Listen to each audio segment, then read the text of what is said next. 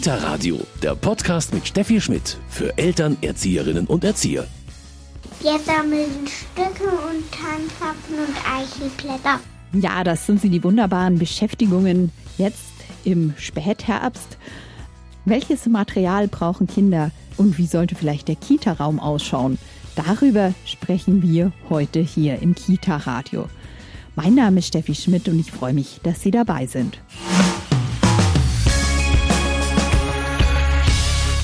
Raum- und Materialstruktur mit Aufforderungscharakter, das ist heute unser Thema im Kita-Radio. Und bei mir ist Annette Reisinger, sie ist Erzieherin und Fachpädagogin für Bildungs- und Beratungskompetenz. Hallo, Frau Reisinger. Hallo, Frau Schmidt.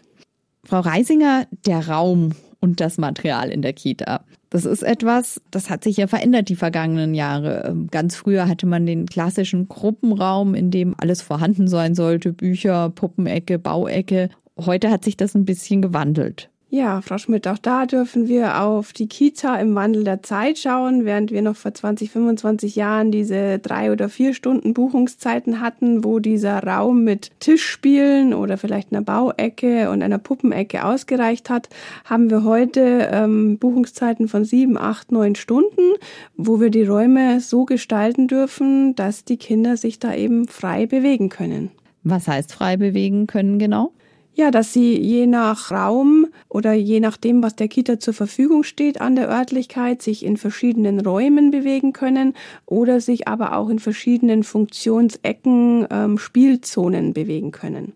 Räume ist natürlich wunderbar. Viele Kitas, gerade auch modernere Kitas, die vielleicht erst vor kurzer Zeit entstanden sind, haben verschiedene Räume. Jetzt ist das aber wieder ein Thema gewesen, das jetzt gerade in den letzten Jahr, letzten anderthalb Jahren zur Pandemie jetzt nicht unbedingt möglich war, oder? Genau, da waren wir angehalten, die Gruppen nicht zu mischen. Ähm, für mich umso wichtiger zu schauen, wie ähm, strukturiere ich meinen Raum, wie ordne ich den Raum, um trotzdem Funktionsecken oder Spielzonen zu schaffen, die die Kinder ermuntern, auffordern, zu verweilen und interessantes Material mit Aufforderungscharakter zur Verfügung zu stellen. Was wäre Material mit Aufforderungscharakter?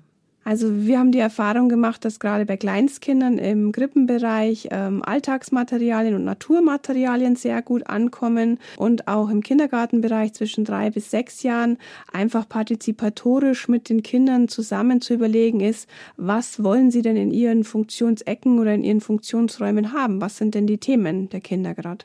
Naturmaterialien haben Sie gerade gesagt. Bleiben wir vielleicht mal bei dem Thema. Da gibt es ganz, ganz viele Möglichkeiten. Gute Erfahrungen oder Beobachtungen konnten wir machen, wenn man das Material streckt oder mischt. Also zum Beispiel in der Bauecke ähm, die bekannten Plastikschleichfiguren hat und dazu zum Beispiel ähm, Baumscheiben äh, nimmt oder Äste ähm, oder draußen mit den Kindern einfach Moos sammelt oder solche Dinge. Mischen haben Sie gerade schon gesagt. Das ist etwas, was vielleicht ganz wichtig ist, was wir vielleicht aus unserer Erwachsenen-Denke oft nicht so im Kopf haben. Kinder können alles mischen und haben ganz, ganz viel Fantasie. Ich habe neulich gerade erst in einem Forumsbeitrag gelesen, da hat, glaube ich, eine Mama gefragt für das Kind zum Geburtstag, soll ich lieber diese Themenwelt äh, anfangen oder diese? Das ist dem Kind eigentlich normalerweise völlig egal. Es will ja bunt mischen und da ist egal, ob die Fee neben dem Dinosaurier steht und im Moos gebettet ist oder mm, im fertigen Puppenhaus ähm, steht. Genau, und da müssen wir eben hinschauen, ähm, was wollen denn die Kinder oder was haben denn die für Themen. Also gerade bei den Krippenkindern sieht man halt, die werfen zum Beispiel die Putzleteile oder die Stifte vom Maltisch in den Abfalleimer. Ja, Was ist das für ein Thema? Das ist ganz klar, das ist Verstecken der Kinder. Jetzt können wir nicht alle ähm, Stifte, die wir haben oder Putzleteile irgendwo verschwinden lassen, aber ich kann dem Kind wertschätzend rückmelden, oh, ich sehe, du äh, möchtest die Dinge verstecken. Was können wir denn machen? Also ich könnte dann eben überlegen, biete ich dem Kind Schachteln an mit Materialien, die es verstecken kann und dann wieder suchen oder eben dieses ganz klassische Kuckuckspiel verstecken oder solche Dinge. Und hier ist auch weniger oft mehr. Sie haben gesagt, genau darauf hinschauen, was interessiert die Kinder gerade, was brauchen die gerade. Das heißt, ich überfrachte auch nicht den Kita-Raum, ich überfrachte auch zu Hause nicht das Kinderzimmer, sondern ich räume vielleicht auch mal was weg, was dann vielleicht auch mal ein halbes Jahr nicht da ist. Ja, Sie sprechen die Reizüberflutung an. Also da ist es vielleicht auch mal hilfreich, eine Kollegin oder vielleicht auch mal eine Freundin zu Hause in das Kinderzimmer reinzulassen oder die Kollegin auch in den Gruppenraum zu sagen, wie findest du denn das, ähm, wie ich das hier Raummaterial strukturiert habe.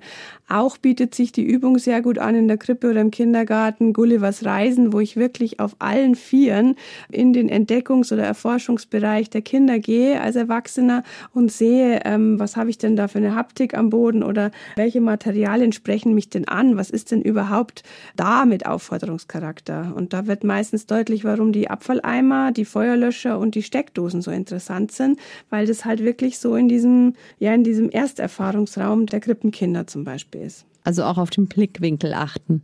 Ganz richtig. Natürlich sollen sich auch die Pädagogen wohlfühlen. Auch für die soll es vielleicht was geben, wo der Raum schön gestaltet ist. Aber in erster Linie sind diese Räume ja für unsere Kinder da. Jetzt haben Sie schon angesprochen, den Blickwinkel verändern.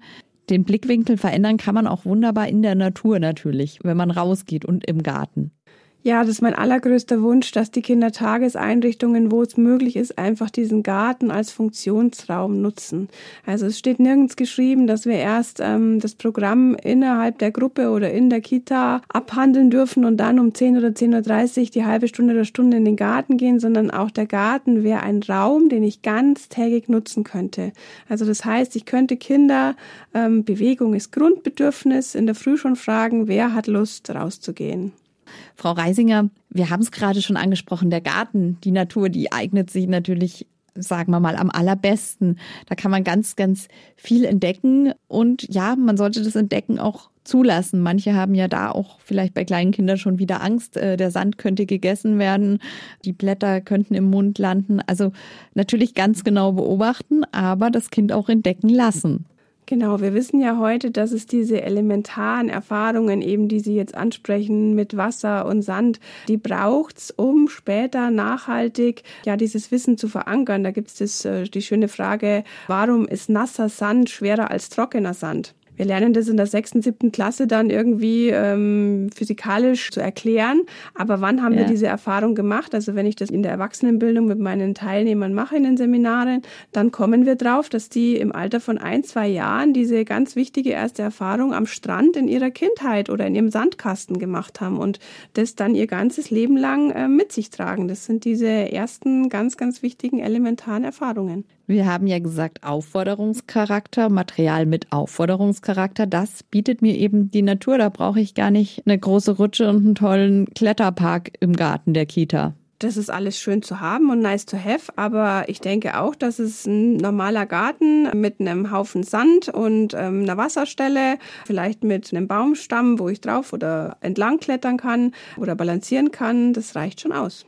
Jetzt können sich Kinder sicherlich sehr unterschiedlich darauf einlassen, oder? Hat das schon was mit der Vorerfahrung, die auch Zweijährige gemacht haben, zu tun? Oder es gibt ja dann schon auch die Eltern, die sagen, nee, mein Kind, das geht nicht gerne raus. Ähm, ja, kann man das noch, noch anders lernen oder woher kommt das?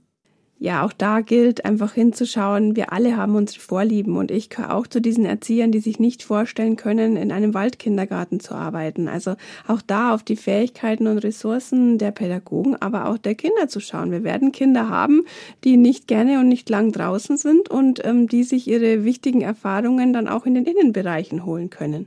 Jetzt haben Sie schon das Team angesprochen. Das Team muss oder sollte sozusagen zur Kita passen. Ich möchte aber trotzdem noch bei dieser Draußenerfahrung bleiben. Sie haben gesagt, natürlich mag das nicht jeder. Trotzdem habe ich so ein bisschen die Erfahrung gemacht, wenn man sich Kitas anschaut, dass manche Pädagogen auch denken, ja, sobald wir rausgehen, habe ich Ratschzeit und kümmere mich gar nicht mehr ums Kind. Aber auch draußen gibt's ja viel mit dem Kind zu entdecken. Ich sollte auch draußen aufs Kind hören oder hören oder schauen, was interessiert die Kinder. Und dann macht's vielleicht auch mir wieder mehr Spaß. Ja, da haben wir wieder ähm, diese Haltung. Ich bin Entwicklungsbegleiter und wenn ich in den Garten gehe, dann hört es nicht auf, sondern eben da passieren ja diese wichtigen Fragen an diese Natur oder an die Menschen oder an die Umwelt und da eben beobachtend, begleitend am Kind zu sein und zu sagen, was ist da gerade Thema, was tut sich gerade auf, wo kann ich co-konstruktiv ähm, unterstützen und begleiten. Wunderbar. Frau Reisinger, wenn wir jetzt nochmal den Raum anschauen, wir haben jetzt über den Garten gesprochen, wir kommen jetzt vielleicht mal zurück auf das Kita-Gebäude. Da ist es, denke ich, doch was, das eine spricht uns Erwachsene an. Ich kann mich selber noch erinnern, eine Kita anschaue, die vielleicht ganz äh, neu gebaut ist, wo jedes Spielzeug äh, neu ist, ordentlich im Regal steht ja, vielleicht beeindruckt mich das als Erwachsener schon auf den ersten Blick, aber das ist ja nicht unbedingt das, was die Kinder beeindruckt oder die Kinder wollen. Es ist tatsächlich so, dass wir in den Kindertageseinrichtungen unterschiedliche Rahmenbedingungen haben und es ähm, reicht von der ganz neuen Kita, die schon mit Funktionsräumen geplant haben und mit einem Kinderrestaurant, bis hin wirklich noch zu diesem ganz klassischen alten Kindergarten, wo einfach jede Gruppe seine Räume hat und auch nicht viel aus kann. Die Kunst liegt jetzt darin, im Team einfach zu finden, ähm, wo ist unser gemeinsamer Konsens, der gemeinsame Hafen, was wollen wir hier anbieten, was ist auch unser Leitsatz und was wollen wir in unserer Konzeption den Familien bieten. Konzeption ist da ganz wichtig. Sie haben es gerade schon angesprochen, aber auch die und eben auch das, was ein Team will, aber auch vielleicht was zu den Familien passt, ändert sich im Laufe der Zeit. Ja, auch da ist wieder ein genaues Hinschauen und Beobachten wichtig. Einfach zu sagen, wir hatten dieses Jahr diese Kinder und Familien, da hat es gepasst. Im nächsten Jahr haben wir vielleicht andere und müssen uns dann auch umstellen. Deswegen spricht man auch davon, nicht eine Konzeption einmal zu erstellen, sondern sollte ja eine jährliche Konzeptionsüberarbeitung als Anpassung an die jeweilige Situation stattfinden. Dann haben wir auch schon gesagt, der Aufforderungscharakter des Spielzeuges, der Dinge, die ich da anbiete. Da muss man natürlich auch darauf schauen, was brauchen die Kinder, einen Raum auch nicht zu überfrachten. Beim Überfrachten bin ich bei dem Thema gleich aufräumen. Auch das wird ja ein bisschen unterschiedlich gehandhabt. Manche sind sehr streng, ähm, beim anderen wird eher wenig aufgeräumt, aber da ist es schon auch sinnvoll, die Kinder von Anfang an mit einzubeziehen, oder? Da ist es wichtig, dass wir wissen, gerade in der Grippe, dass auch das Aufräumen erst erlernt werden muss. Und Aufräumen, wenn wir das äh, Kleinstkindern sagen, dann haben die da keine Vorstellung. Deswegen legen Kleinstkinder auch alles dann, was sie finden, irgendwo hin, ja, weil das für sie einfach Aufräumen ist. Und erst mit der Zeit sehen sie, aha, so macht das Vorbild ähm, der Erzieher oder Pädagoge das, da gehört es richtig hin und dann ähm, lernen wir das den Kindern sozusagen. Aber das dauert, ja. Also Aufräumen ist nicht beim Kleinstkind ähm, ähm, gleich da und es weiß, was wir Erwachsenen unter Aufräumen verstehen. Und ich denke, auch da soll es so gestaltet sein, äh, die eine Erzieherin oder Pädagogin hat das Bedürfnis, dass diese Dinge gleich sofort wieder aufgeräumt werden und auch sofort wieder abgebaut werden.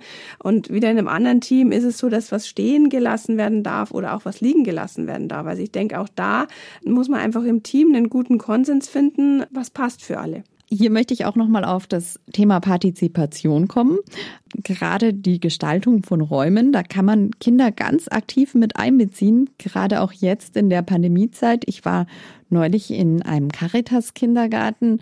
Die haben zum Beispiel gesagt, die beiden Gruppen, die jetzt ähm, getrennt sozusagen sind, ja, wir wollen aber wieder eine Puppenecke mit äh, Kinderküche und können wir die nicht in dem und dem Raum einrichten, wo jetzt natürlich gerade nicht alle jederzeit hinkommen, aber die Kinder waren da sehr bereit, dann auch das einzurichten, ordentlichen Plan zu machen. Also das ist auch ein wunderbares Thema eigentlich für Partizipation.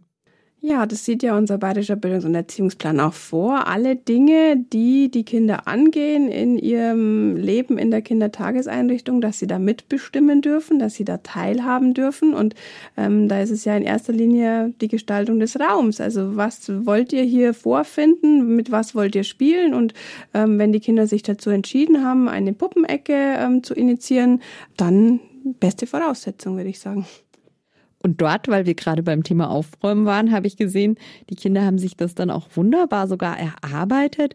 Also haben dann gemerkt, hm, die andere Gruppe macht das ja dann ganz anders als wir. Die verlassen ja den Raum nach ihrer Zeit, nach äh, die Puppenecke ganz anders.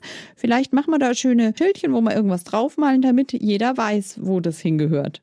Ja, das wäre ja auch die Co-Konstruktion, eben voneinander zu lernen, mit den anderen zu lernen in der gleichen ähm, Gruppe, ja, zu sagen, ah, die machen das so und dann könnten wir das so aufbauen, also co-konstruktiv einfach in den nächsten Entwicklungsschritt zu kommen.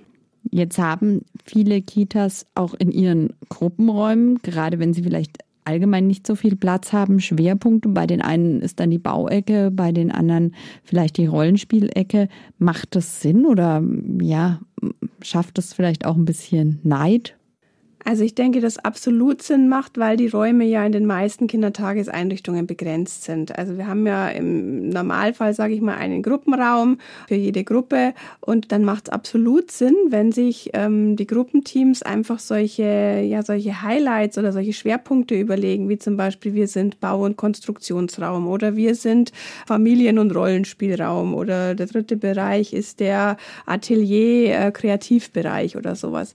Wenig Sinn macht es für mich, wenn alle drei oder vier Gruppen die gleichen Spiele und die gleiche Ausstattung haben, weil dann kann man sich ja auch nichts austauschen oder ähm, sich gegenseitig besuchen. Jetzt waren wir bei den klassischen Gruppenräumen. Dann schauen wir mal die Essens- und die Schlafsituation an. Sie haben vorhin schon gesagt, ja, Essen, da gibt es ja auch moderne Einrichtungen, die vielleicht richtig so ein Kindercafé einrichten. Klassisch wird aber ja im Gruppenraum meist gegessen. Es ist sehr herausfordernd, weil wenn Sie sich vorstellen, Sie haben im Krippenbereich zwölf Kinder, die essen oder im Kindergartenbereich 25, dann habe ich den Raum schon mal vollgestellt, weil ich da drin essen muss mit Tischen und Stühlen. Also das kann ich schon mal outsourcen, ja. wenn ich eben nicht in diesem Raum essen muss. Das ist schon mal Qualität. Ich muss mir also überlegen, wie gestalte ich das? Vielleicht habe ich einen kleinen Bereich ähm, am Gang, wo ich ja so ein Kindercafé eröffnen kann mit sechs oder sieben Plätzen, wo die Kinder vielleicht dann auch gleitend essen können oder Brotzeit machen können. Ja. Ist ja auch die Frage, ob immer alle zwölf Krippenkinder oder 25 Kindergartenkinder miteinander essen. Das Gleiche gilt auch für Schlafen. Da stelle ich es mir sogar noch bedeutsamer, ehrlich gesagt, vor, wenn es um den Raum geht, weil ähm, ja, ich möchte mir ja auch nicht hier jetzt im Büro ähm, gerade meine Matratze hinlegen und könnte gleich einschlafen. Also wahrscheinlich der, der Toberaum, wo ich sonst rumtobe, ist jetzt ja nicht dafür geeignet, unbedingt, dass ich mich in einer halben Stunde hinlege und äh, gleich wegschlafe. Bei Funktionsräumen ist es tatsächlich so, dass die Kinder erleben sollten, dass der Raum oder die Ecke oder ja die Zone eine Funktion haben. Und deswegen ist es sehr schwierig, was Sie schon ansprechen. Eben in der einen Stunde habe ich da den Bewegungs- und Toberaum und in der nächsten Stunde liegt da meine Matratze und ich soll mich da hinlegen und ruhen. Das ist für Kinder ähm, schwierig.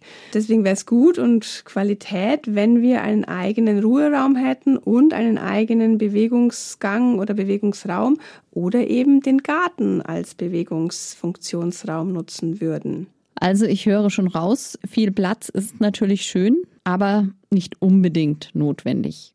Also meine Erfahrung zeigt, ich war jetzt in sehr vielen Kindertageseinrichtungen, ähm, wo ein Wille ist und das Team will, da ist meistens ein Weg. Und dann braucht es ganz, ganz wenig Dinge von außen, die man verändern kann oder ähm, organisieren kann, die Dinge möglich machen, wenn das Team dahinter steht und sagt, ja, so wollen wir das gestalten. Frau Reisinger, natürlich gibt es auch bei Material jetzt auf jeden Fall immer wieder neue Dinge. Wahrscheinlich muss auch da ein, ein bisschen ein Mittelweg gefunden werden. Ähm, man braucht natürlich nicht immer was Neues, das macht man ja seinen eigenen Kindern auch klar. Aber ja, gibt ja auch durchaus neue Dinge, die sinnvoll sein können. Absolut. Wichtig ist da einfach im Team sich zu beraten, was könnten wir sinnvoll einsetzen, was macht Sinn, was ist auch nicht überteuert, was können wir im Gegenzug vielleicht selber herstellen oder wo können wir uns vielleicht auch aus äh, der Elternschaft bereichern lassen. Selber herstellen haben Sie gerade schon angesprochen. Das ist auch wunderbar und geht in ganz vielen Bereichen. Ja, ich denke da zum Beispiel an den kinetischen Sand, der jetzt in aller Munde ist, der ja so toll ist. Meine Erfahrung ist, dass der Salzteig, den man selber herstellen kann, oder die Knetmasse, die man selber herstellen kann, für Kinder nicht uninteressanter sind wie dieser ähm, ja sehr teure kinetische Sand, wo man auch aufpassen muss, dass sie ihn nicht essen, weil er giftig ist. Aber auch hier gilt wieder, ja, auf das Team auch schauen. Jeder hat andere Interessen. Der eine barzelt und bastelt vielleicht gerne. Für den anderen ist es eher ein Horror. Genau, so ist es nicht nur bei den Kindern auf die Fähigkeiten und Ressourcen zu schauen, sondern eben auch wirklich ähm, bei den Erwachsenen, bei den Pädagogen. Wer macht es wirklich gerne? Kreativ sein, mit Pappmaché arbeiten und mit Fingerfarben, da die Kinder auch lassen, ja, in dem, was sie tun. Und ähm, wer ist vielleicht wirklich ähm, eher der Vorschulpädagoge und ähm, im Vorschulzimmer mit den Kindern an der Tafel beschäftigt, oder? Das Kita-Radio Raum- und Materialstruktur mit Aufforderungscharakter ist heute unser Thema. Und hier bei uns beim Kita Radio bekommen Sie noch den passenden Medientipp. Kita Radio Medientipp.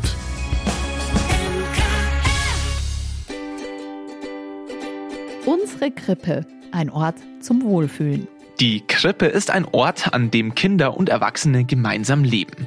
Orientiert sich der Tagesablauf an den Bedürfnissen der Kinder, dann profitieren alle davon, am meisten aber die Kinder. Denn nach neuen Erkenntnissen der Entwicklungspsychologie und der Hirnforschung lernen Krippenkinder intensiver durch einen gut gelebten Alltag als durch Angebotspädagogik. Das Buch zeigt anhand vieler Beispiele, mit welcher Haltung pädagogische Fachkräfte den Bedürfnissen der unter Dreijährigen begegnen können. Zum Beispiel, wie sie Krippenkinder in ihrem Explorationsverhalten unterstützen, wie man Räume mit Aufforderungscharakter gestaltet und wie ein Tagesablauf mit fließenden Übergängen aussehen kann. Damit die Krippe tatsächlich ein Ort der Begegnung und des Wohlfühlens wird für Groß und Klein.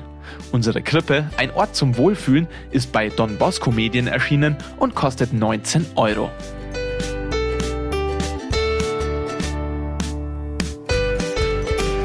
Raum- und Materialstruktur mit Aufforderungscharakter.